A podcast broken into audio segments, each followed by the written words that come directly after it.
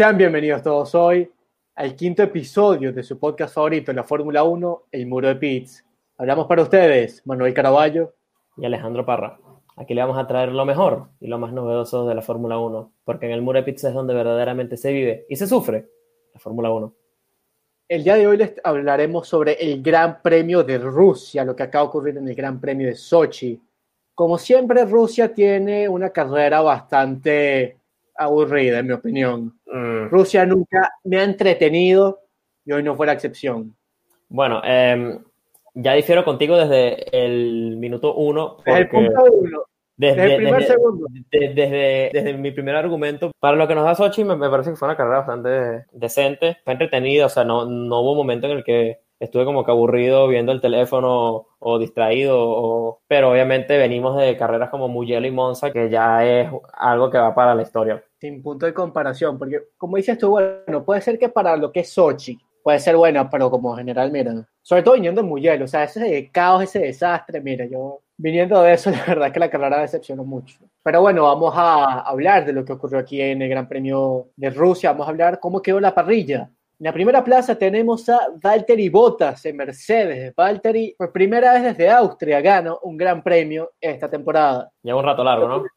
De la carrera de nuestro amigo Valtteri. A ver, Bottas me pareció que tuvo un carrerón. Lógicamente, él, si no hubiera sido por un problema que tuvo su compañero Luis Hamilton, que quedó tercero, que le dieron 10 segundos de sanción, que me parece demasiado. Pero igualmente, Bottas supo dar la cara, supo, supo decir, bueno, Hamilton no está, voy a darle la, voy a darle la victoria a Mercedes y al final fue lo que hizo. A mí me parece que fue una carrera, para ser Bottas fue una buena carrera, este, lo que pasa es que tuvieron que eliminar a Hamilton para él poder ganar. No fue que le ganó a Hamilton porque fui mejor que Hamilton en esta carrera. Pero es que ya sabemos que, que, Hamilton es mejor que Hamilton de la competencia para él poder ganar. Entonces, por eso es que yo no digo que fue una carrera así, no, qué botas, qué grande, qué monstruo. Sea, tuviste que eliminar a tu compañero para poder ganar. A ver, yo tengo una cierta filosofía que es la de que entre menos tiempo tú pases en pantalla durante la carrera, mejor es tu carrera.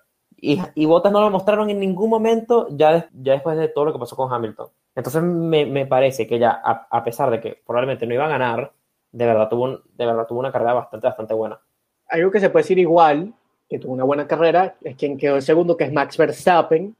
Verstappen tuvo una muy buena carrera, se mantuvo, y aparte muy buena no solamente como resultado, que quedó el segundo dividiendo los Mercedes, a pesar del, de la situación con Hamilton, pero porque viene de dos carreras que no ha podido terminar, los dos Gran Premios italianos, tanto Monza como Mugello, eso le tuvo, por más que sea Verstappen, él sabe que es uno de los mejores pilotos del mundo, eso le tuvo que haber pegado en la confianza y yo creo que esta carrera lo está ayudando otra vez a levantarse. La, la, carrera de Verstappen me pareció muy buena todo el fin de semana en general, a pesar de que, bueno, en pole quedó segundo y bueno, quedó segundo de, de, detrás de Hamilton que le sacó medio segundo. Es, una cosa ya de loco, ya es, ya es algo exagerado. Y lo que tú decías de la confianza, de que bueno, quizá perdió confianza y tal. Bueno, ya la recuperó. Y quien sí eh, pensamos que la iba a recuperar, que pensamos que iba a tener confianza este fin de semana, era el compañero de equipo de Max, que es Alexander Albon, que terminó de puesto 10. Alex, ¿qué pasa, Alex? ¿Qué pasa? ¿Qué pasa, amigo? Te, digo qué pasa. Albon volvió a quien es en realidad. Lo del año pasado, lo de la carrera pasada fue un espejismo, ¿viste? Un espejismo completo. Yo, yo de verdad, yo ya no sé qué decir porque yo, yo pensé que la inyección de confianza que iba a, que a traer del Gran Premio de la Toscana iba a ser impresionante, pero no, de verdad no dio para nada el nivel. El, quien sí dio el nivel fue nuestro querido amigo, nuestro panita, nuestro güey, Sergio Checo Pérez. ¿Qué piensas de Checo, Qué grande es Checo. Checo demostró que él merece ese Racing Point, que Lawrence Stroll metió la pata, pero de este tamaño, de este color, porque de verdad Checo merecía ese asiento, no lo tenían que haber votado, sobre todo que renovó el año pasado tres años con la escudería del canadiense. Y mira, hoy demostró, mira dónde está Vettel, mira dónde estoy yo, mira dónde está tu hijo, que terminó contra las barreras. Yo soy el que manda en este equipo, Lorenz. Me quieres votar, no me importa, pero hoy demostró que Lorenz se está equivocando, se equivocó con esa movida.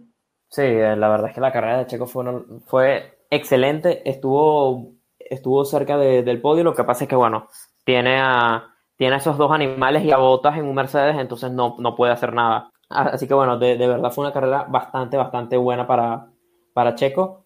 Qué bueno, lo, lo, que tú dijiste sobre su compañero de equipo, que tuvo mucha mala suerte porque chocó. chocó de esa con... carrera, culpa, ojo, porque no, mira, la... fue, fue, un accidente de carrera. Exacto, fue con un toque con Leclerc. Mira, yo creo que de verdad fue un accidente de carrera porque si te das cuenta, Leclerc se abre un poquito y al mismo tiempo Lance se cierra un poquito. Hubo como que los dos se, se acercaron, pero no es porque ninguno tenía malicia contra el otro o, o nada así. Verdaderamente yo creo que fue un, accidente de carrera. Y bueno, fue desafortunado ese final que, que vivió Lance. Ahora siguiendo con quien quedó detrás de nuestro amigo Checo Pérez, tenemos a Daniel Ricciardo en Renault. Ricciardo tuvo una muy buena carrera. Muy, muy buena carrera. Pensé que iba a sacar podio este fin. Yo también. Yo estaba Yo ligado, rezando que sacara ese podio en Richardo porque la verdad es que tiene miedo buscar este tiempo buscándolo y ha estado siempre muy cerca y verle la cara cuando Cyril se tenga que tatuar sería increíble, sería creo que el mejor día de mi vida, algo así. Creo, creo que este podcast es, es prácticamente las crónicas de esperar que, que, que pasan este, hasta que se tatúe eh, Cyril. Sí, es la crónica de una muerte anunciada, sin duda. Sí, y no, bueno, la verdad es que el nivel que está dando Richardo creo que es el nivel que se esperó justamente el año pasado cuando lo ficharon, de quedar muchos quintos puestos, quedar muy adelante, y la verdad es que ha dado muy buenos resultados. Y su compañero Esteban Ocon tam, también tuvo una carrera, quizás no, no tan increíble como esta que tuvo su, su compañero Richardo, pero me parece que tuvo una carrera, una carrera no era buena, pero nada así, wow. Daniel Richardo que tuvo 5 segundos de sanción y con todo y eso pudo ma mantener su posición y quedar arriba de increíble la carrera. Dilo, Manuel. Charles, el dios Leclerc. Leclerc, Leclerc, mira, es increíble, es increíble piloto, lo demostró la temporada pasada en Ferrari cuando Ferrari servía para algo y esta temporada lo está demostrando nuevamente a pesar de que el carro no sirve para absolutamente nada. Verdaderamente que esa sexta posición increíble y supo eh, administrar muy bien sus cauchos los, con los que arrancó, los cauchos amarillos, que hasta se llegó a meter, claro, porque los otros habían parado en pits y él no, pues se llegó a meter de segunda plaza. Que yo decía, Charles, quédate allá afuera, no te pares nunca, no importa, que te pongan la penalización. Porque es que de verdad, mira, un carrerón pero monumental. Sé que la sexta posición suena muy mal y muchos aquí que pueden que no sepan este, la condición que está Ferrari les llame la atención la, la, euforia que le ponemos a esta posición de nuestro amigo Leclerc. Pero es que de verdad es que el carro es tan, tan malo y lo que sí. logró hoy fue una cosa impresionante. Sí, bueno, cosas impresionantes que no logró su compañero Sebastián Vettel, que yo la verdad, a ver, Vettel no es el mismo piloto de antes, no es muchas cosas, pero de verdad... Posición 13. 13, 13. O sea, no, ¿Cómo, ¿Cómo, puede ser que un piloto cuatro veces campeón del mundo de repente, justamente desde Hockenheim 2018, Vettel no existe? O sea, desde ahí todo es choque, eh, quedar muy mal, ganó casi sí. una o dos carreras y, y, y más nunca se ha, se, ha, se ha, sabido de él. Y literalmente ha sido así y hoy lo he vuelto a demostrar. Yo, yo creo que le están haciendo la cama en Ferrari, pero una cosa es que te hagan la cama y otra cosa es el rendimiento paupérrimo que está haciendo. Exacto. Una cosa es que te estén haciendo la cama, que tu relación con Ferrari ya esté rota, pero es que no hay excusa para los resultados que está dando. No hay.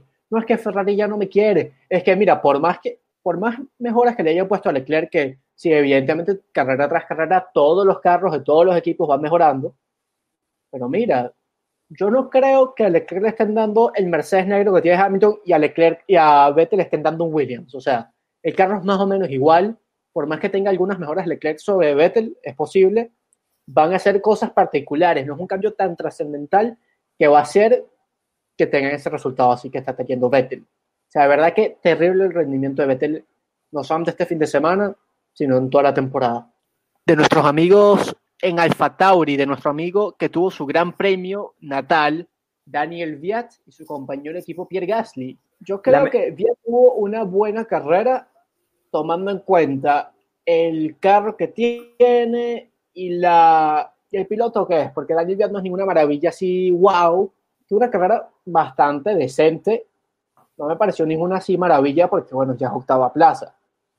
Y aparte, no sé, no me, no me pareció una gran así carrera de, de Viat, pero evidentemente no estuvo, no fue ni mala ni nada así. Una carrera sólida, decente, para quien es. Bueno, eh, yo te, bueno, ya que estamos hablando sobre el mejor equipo italiano de esta década, eh, Alfa Tauri, Em, eh, Daniel Viat, em, a ver, em, primero que nada, saludos a Rusia por tener tanta gente en esa carrera. De verdad, estoy bastante sorprendido con la cantidad de gente que vi. De verdad, a mí me pareció que la carrera de Viat fue increíble. De verdad me, me pareció que fue muy buena. Y también la de Pierre Gasly.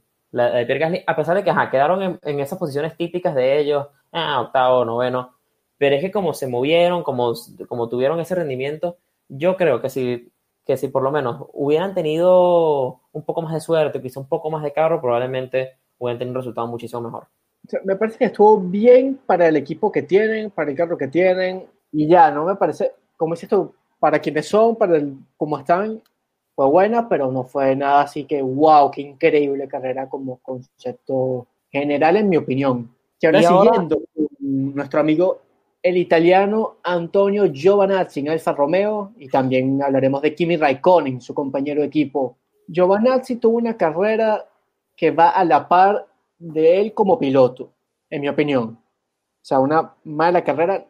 No fue mala así de, de verse, qué desastre como Mugello, que fue un desastre, un caos total. Dio pena ajena esa carrera para, para nuestro amigo Giovanazzi.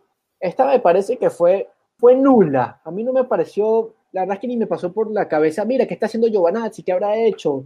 Este está, de lo mal que estaba, de lo bien que estuviese. O sea, la verdad es que ni medio frío ni medio calor. O sea, la verdad que... A, mí, a mí me pareció una carrera decente. Para, para hacer un Alfa Romeo, quedar de décimo primero me parece bien.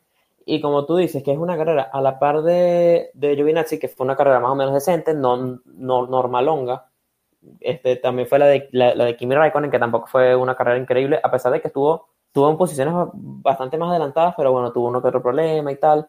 Eh, quien, quien sí tuvo una carrera bastante a la par a su rendimiento es la de Kevin Magnussen, que también siento que es prácticamente lo mismo que le pasó con, con Giovinazzi, una carrera normal, decente, pero que no es nada que destacar. O sea, yo, yo creo que todos esos equipos que siempre nombramos, que es como la segunda parte del, del pelotón entre el puesto 15 y el puesto 20, a menos de que saquen puntos, no, no va a pasar nada extraordinario. Me parece algo bastante cualquier cosa por parte del Magnussen, al igual que Giovanazzi.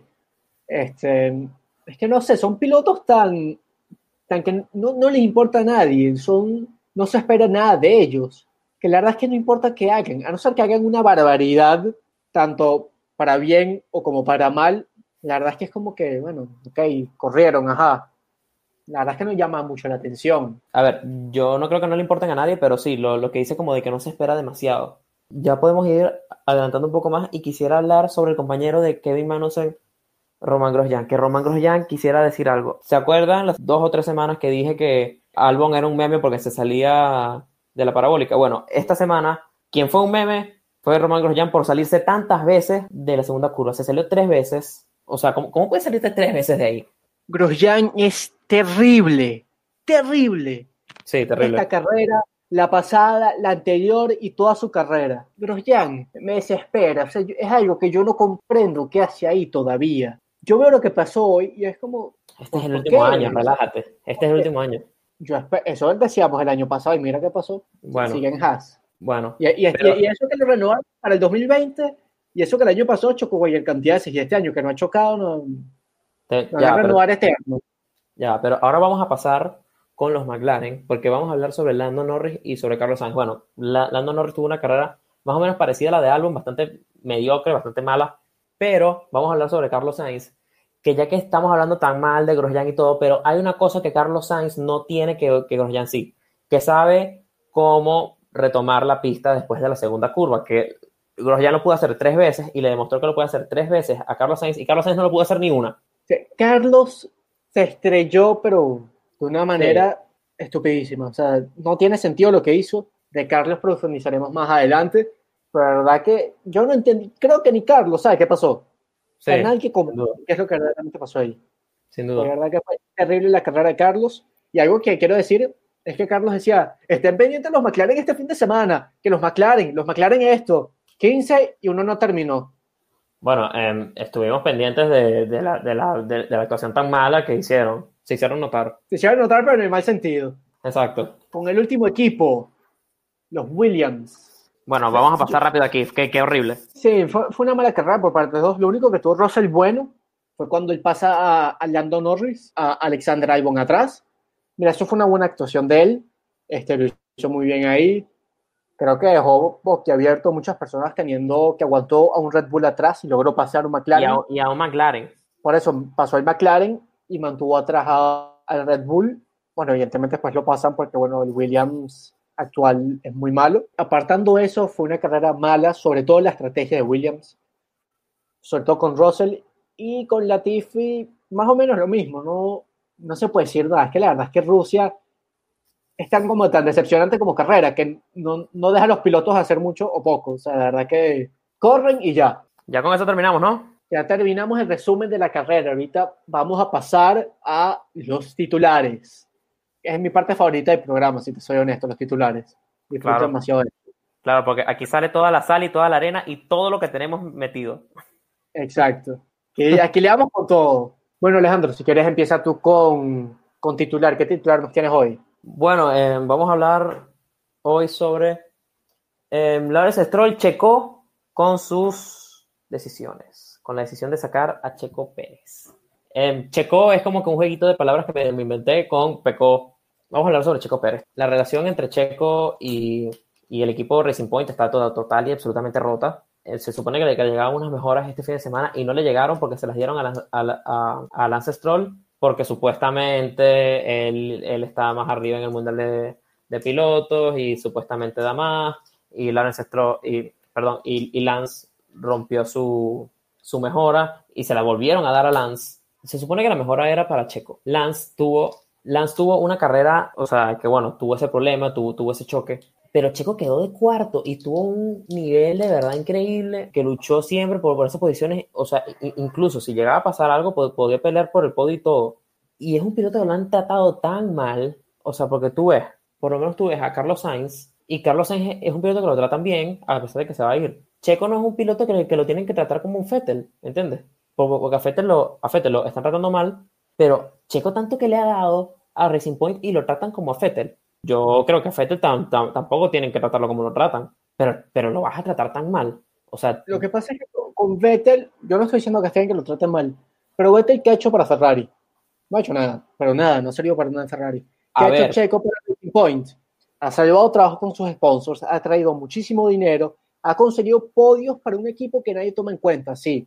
En su momento era Force India, pero es el mismo equipo. Y también ha dado la talla para Racing Point. Esta temporada no ha sido su mejor, pero la pasada él fue la figura, literalmente dominó a Stroll en cada carrera. En esta ha tenido muy buenas carreras. Y ahorita de cuarto. Y lo tratas así. Yo creo honestamente, y lo algo que yo quería, pero de verdad no te quería, es que por lo que sea, porque Hamilton hubiese chocado, o porque algo, o algo con Verstappen, o botas, no importa. Yo quería a Checo en el podio, y que sabes que cuando alguien queda en podio, el equipo lo aplaude y celebra.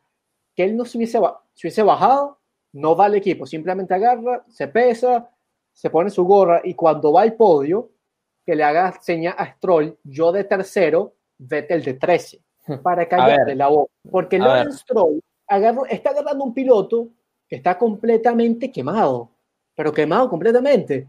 Porque sí, Vettel 2010-2013, en mi opinión, es por el carro, pero quitando ese punto, fue lo que es Luis Hamilton ahorita, lo que fue Schumacher en su era Ferrari. Dominó completamente a todo el mundo. Se viene a Ferrari, donde no ha estado, donde no ha ganado ni un campeonato, donde no ha estado ni cerca un campeonato porque todo ha sido Mercedes. Y a ver, pero no es culpa de Fettel tampoco. Sí, pero como dijiste tú, desde Hockenheim de 2018, Vettel no existe. No Sí. existe. Entonces, media temporada 2018 él no existe. 2019, uno que acaba de subir a Ferrari, que es Leclerc, lo domina completamente. En 2020, terrible. No solamente por él, sino por el carro. Y vas a votar a Checo después que lo renovaste tres años el año pasado. Mira, a mí, Lawrence, como dices tú, pecó completamente. Yo estoy esperando que Aston Martin se tenga la peor temporada de su vida porque lo que hicieron a Checo no tiene perdón de Dios. Tam- tam- tampoco vengo yo a desearle el mal a nadie, ni nada así por el estilo, pero siento que lo trataron demasiado mal. Yo lo que deseo con Checo es que, a ver, Checo ya ha demostrado que es un piloto de primerísimo, primerísimo nivel. Yo diría que está a nivel de un Daniel Ricciardo, fácil, o a un nivel de, Sí, más, más, más o menos por ahí, de, de, de, de, un piloto veterano con muchísimo nivel. Si Daniel Ricciardo funcionó tan bien en, en, Red Bull, ¿por qué no se lo van a traer para Red Bull? Por favor, por favor, Christian Horner, por favor, tráetelo para Red Bull. Porque, a ver, se lo, se lo pueden llevar para Haas y puede asegurarse, bueno, a lo mejor no, no sé qué pasa con Albon, a lo mejor no me voy, pero asegura tu futuro. O sea, puedes hacer o asegurar tu futuro o irte para un equipo que quizá no se sepa, pero de verdad yo opino que de verdad Red Bull necesita fichar a Checo. Necesita. Sin duda, porque le damos ante una solución a corto plazo, que sí, no es algo para futuro, pero le soluciona ahorita, le soluciona en el momento. Y mira, es Checo Pérez, es un muy buen piloto, te da los resultados, te puede ganar una carrera en un Red Bull, que es un carro muy, muy competitivo. Y mira, irse a Haas me parece un error de Checo, si se llegase a ir, porque Haas literalmente no existe, como Vettel de 2018 no existe esa escudería. Yo siento que Lawrence Stroll se equivocó enormemente capaz sí, por la temporada que ha tenido Lance esta temporada, le das el puesto a Lance, ok, buenísimo. Pero eso es si Checo no renovó el año pasado, si Checo no renovó por los tres años, o mantienes la misma dupla de pilotos, Lance y Checo, perfecto, no pasó nada. Pero mira, la verdad que me parece un insulto a Checo Pérez lo que hizo el billonario canadiense. Concuerdo totalmente contigo. Pero bueno, ahorita vamos con el segundo titular del día de hoy, vamos con nuestro amigo el español Carlos Sainz el titular es el siguiente. Curva 2. El mayor enemigo de Carlos Sainz. Carlos Sainz hizo el ridículo hoy en Rusia con esa curva. Porque sabes que es que hasta, como dijiste tú, hasta Grosjean se salió ahí y ni él chocó. Es Grosjean y ni él chocó. Y tú sí. Lo que dicen, tanto dice Carlos como lo que dicen los reportes, es que él estuvo en la zona sucia de la pista y no tenía tanto agarre, evidentemente, se abre para evitar un supuesto choque, dice Carlos, para que, evitar un contacto con otro piloto, y que iba en dirección a la curva y que no tuvo el chance y que estaba, y cito, estaba en un ángulo donde no tenía que hacer, que el choque era inevitable. Una pobre excusa, pero una muy pobre era un ángulo extraño, sí, era un ángulo más o menos extraño, porque por lo menos Verstappen se salió, pero estaba un poco más pegado a la pared y por eso siento que pudo haber salido más fácil, pero igualmente es un error estúpido. Usa la cabeza no estés pensando en pajaritos, en... porque aparte Carlos tiene que demostrar esta temporada, porque sí, la temporada pasada tuvo una buena temporada de Carlos Sainz, sobre todo desde la segunda mitad, pero está casi que escrito en las estrellas que la temporada que viene Ferrari va a tener una muy mala temporada. Lo que es, lo que es posible para Ferrari poder levantarse otra vez puede ser 2022 con el cambio de regulaciones, pero probablemente la temporada que viene va a ser también mala. O sea, Carlos sabe que la temporada que viene literalmente no va a estar peleando por nada esta temporada te que demostrar como que, miren, soy un buen piloto, no fui un one season wonder, soy constante, tuve la buena temporada pasada, esta y la que viene la tengo mala, es por el carro, no por mí. A mí me parece que Carlos, y eso que a mí me gusta Carlos Sainz como piloto en general, pues me parece que lo que soy, ningún piloto que esté en Fórmula 1, ningún piloto que sea considerado los mejores pilotos del mundo, debería cometer ese error tan estúpido. Sí, me, parece un error tan, tan tonto que, bueno, eh, Ajá, los McLaren quizá pudieron haber tenido, a ver, quizá no iban a tener el mejor fin de semana del mundo. Yo veo a, a, Carlos que, ok, em, a pesar de que, bueno, tuvo ese problema, em, yo considero que esta temporada no ha sido tan constante como la, como la anterior, pero igualmente ha dado sus resultados cuando consiguió su segundo lugar en, en Monza. Y ha, y ha, tenido una temporada bastante buena. Y de hecho, ha sacado, más, ha sacado ya más puntos que el año pasado. Entonces, Carlos tiene que seguir, de, tiene que seguir buscando este año con, conseguir más podios, que quizá no la supuesta victoria que podía haber conseguido Monza porque no la va con, pero de verdad tiene que demostrar actualmente y tiene que buscar. Bueno, el, año que viene mi carro va a ser una basura, así que bueno, yo este año voy a tratar de, sacar resultados, resultados y resultados para que por lo menos, si me quiero ir de Ferrari, porque Ferrari sigue siendo una basura en el 2022, por lo menos tengo la capacidad de correr en cualquier otro equipo y ser increíble, como lo demostró el año pasado. Exacto. Y ojo, y eso que dijiste ahorita de Ferrari, yo creo que, que Sainz es algo que creería, deberíamos detallar más en otro episodio, pero yo creo que Sainz hizo el mayor error de su vida y yéndose a Ferrari, no porque el Ferrari esta temporada haya sido malo y el pronóstico para que viene sea igual de malo. Digamos que es muy, buen, muy buena escudería, como el año pasado, en 2019 Mira, Mick Schumacher, el hijo de Michael Schumacher, la leyenda de Ferrari, le está yendo muy, muy bien en Fórmula 2. pareciera que va a subir a la Fórmula 1 el año que viene. ¿Tú crees que si Schumacher no tiene dos temporadas buenas en Alfa Romeo o en Haas, donde sea que suba, ¿tú crees que no lo van a subir a Ferrari y te van a votar a ti? Claro. Obviamente, para Sainz y Sainz se va así, sin equipo, sin saber qué hacer.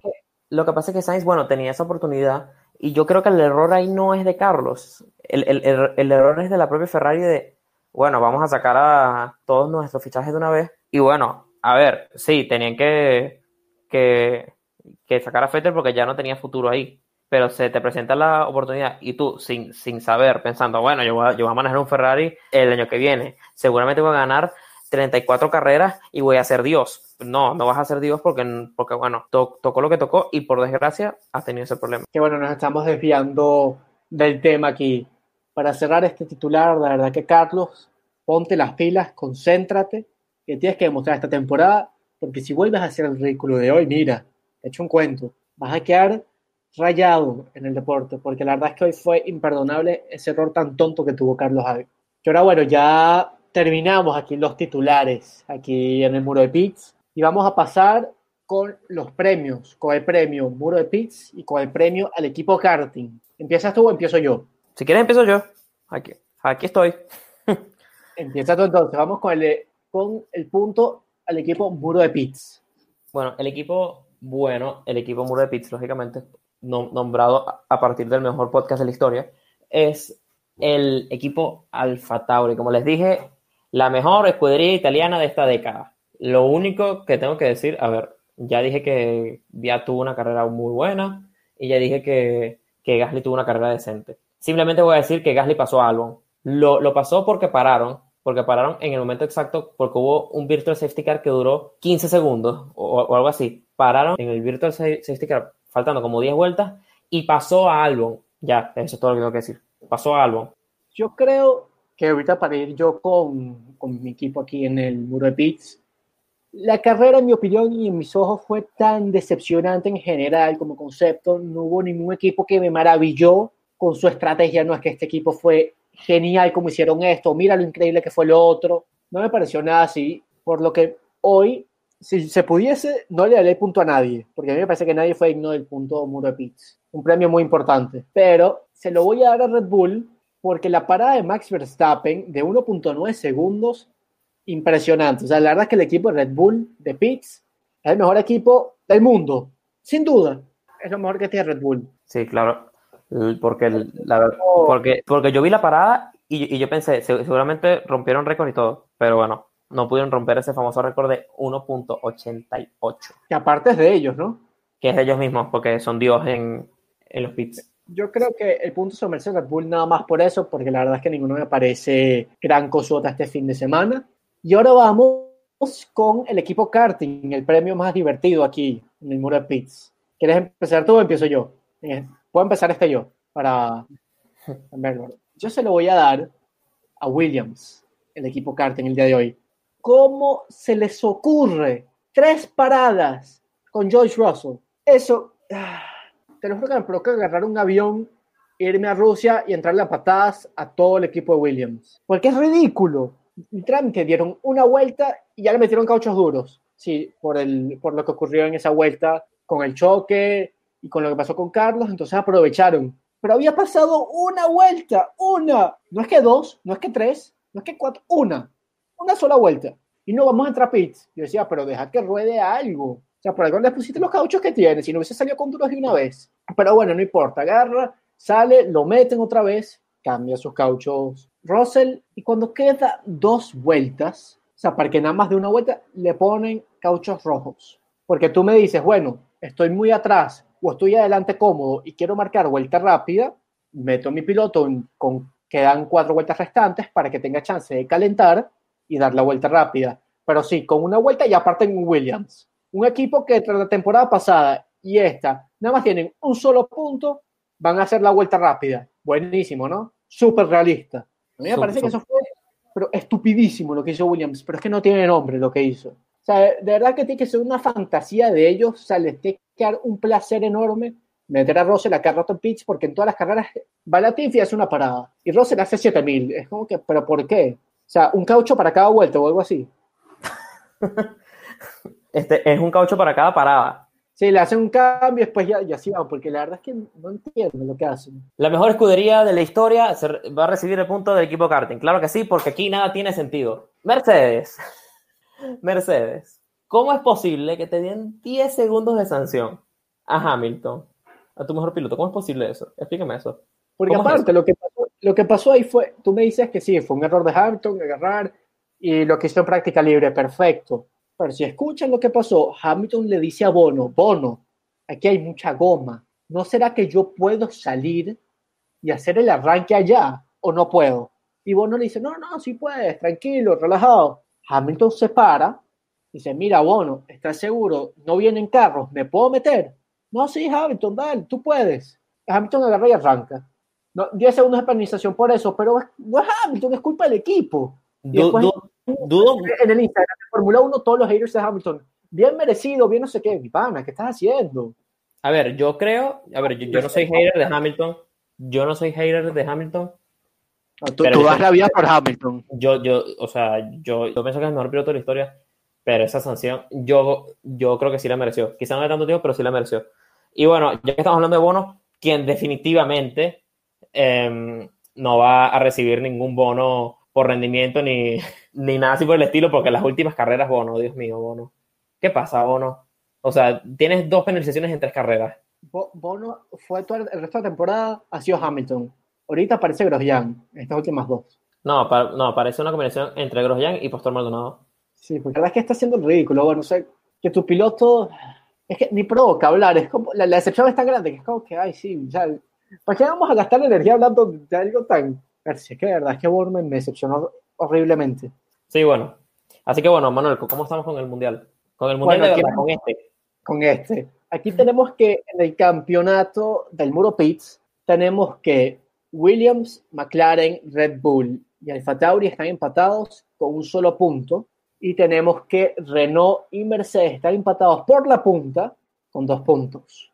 Y ahora cuando vamos al equipo karting tenemos a Ferrari, Racing Point, Williams y Red Bull empatados los dos todos con un solo punto y por la cima tenemos a Mercedes Claro Está- que sí. en los mejores, es que tienen que hacer hasta los mejores en ser malos. Una cosa Claro. impresionante. Lógicamente. Y evidentemente al dios imbatible de ser malo, el que no puede hacer nada peor que eso, Haas empatado con Mercedes con dos puntos. Estamos listos el, el día de hoy, Manuel. Así es. Estamos, esto ha sido todo el día de hoy en el quinto episodio aquí en el Muro de Pits, en el episodio aquí en Sochi. Hablamos para ustedes, Manuel Caraballo. Y Alejandro Parra. Nos veremos en el próximo capítulo. Nos, nos vamos a ver en el Gran Premio de Alemania. Claro que sí, Alemania. Hasta la próxima.